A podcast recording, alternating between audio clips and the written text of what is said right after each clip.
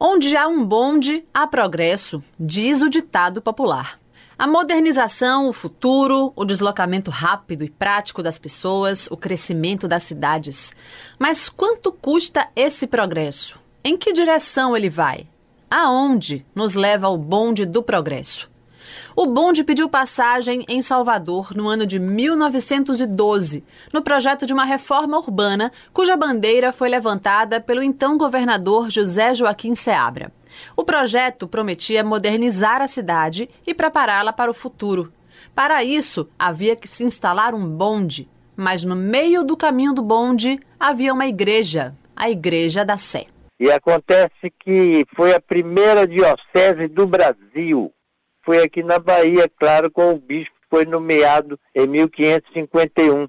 Este é Fernando da Rocha Pérez, historiador, professor, poeta e escritor.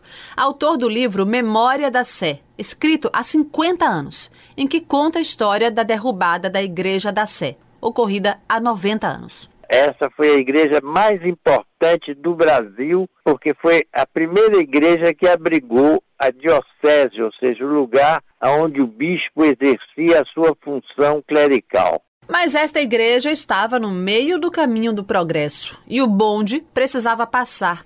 E foi assim, negligenciando a importância do patrimônio histórico, que em 1933, o então interventor da Bahia, um cearense, Juraci Magalhães, decidiu pôr a reforma urbana proposta por Seabra em prática, como nos conta Fernando da Rocha Pérez. Eu considero uma coisa meio absurda, na medida em que haviam outros espaços para o crescimento da cidade e o melhoramento da vida urbana. Ele resolveu demolir não só a Igreja da Sé, mas demoliu também toda a freguesia da Sé. Aquele grande vazio foi demolido para a circulação do bonde. Além da passagem do bonde, a reforma previa a construção de uma grande avenida, a Avenida 7 de Setembro.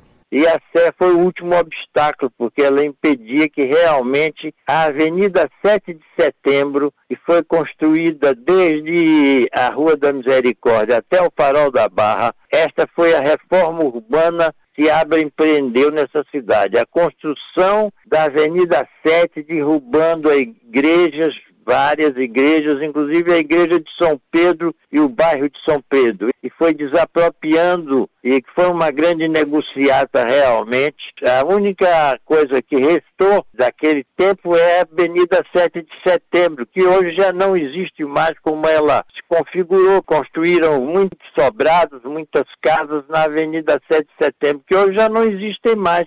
Foram todos demolidos para a construção de edifícios.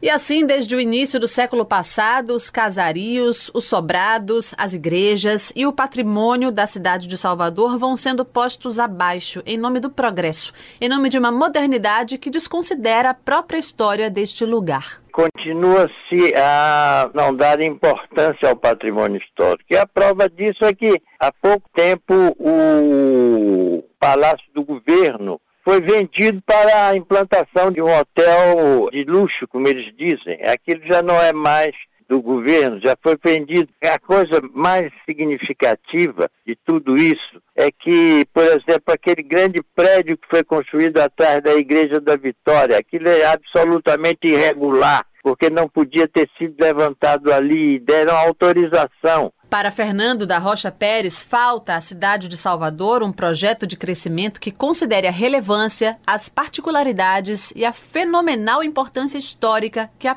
primeira capital do Brasil tem. Já tentou-se fazer isso na prefeitura no tempo que Mário Kertz foi prefeito. Depois ninguém mais cogitou. A reforma urbana de Salvador continua sendo feita sem projeto.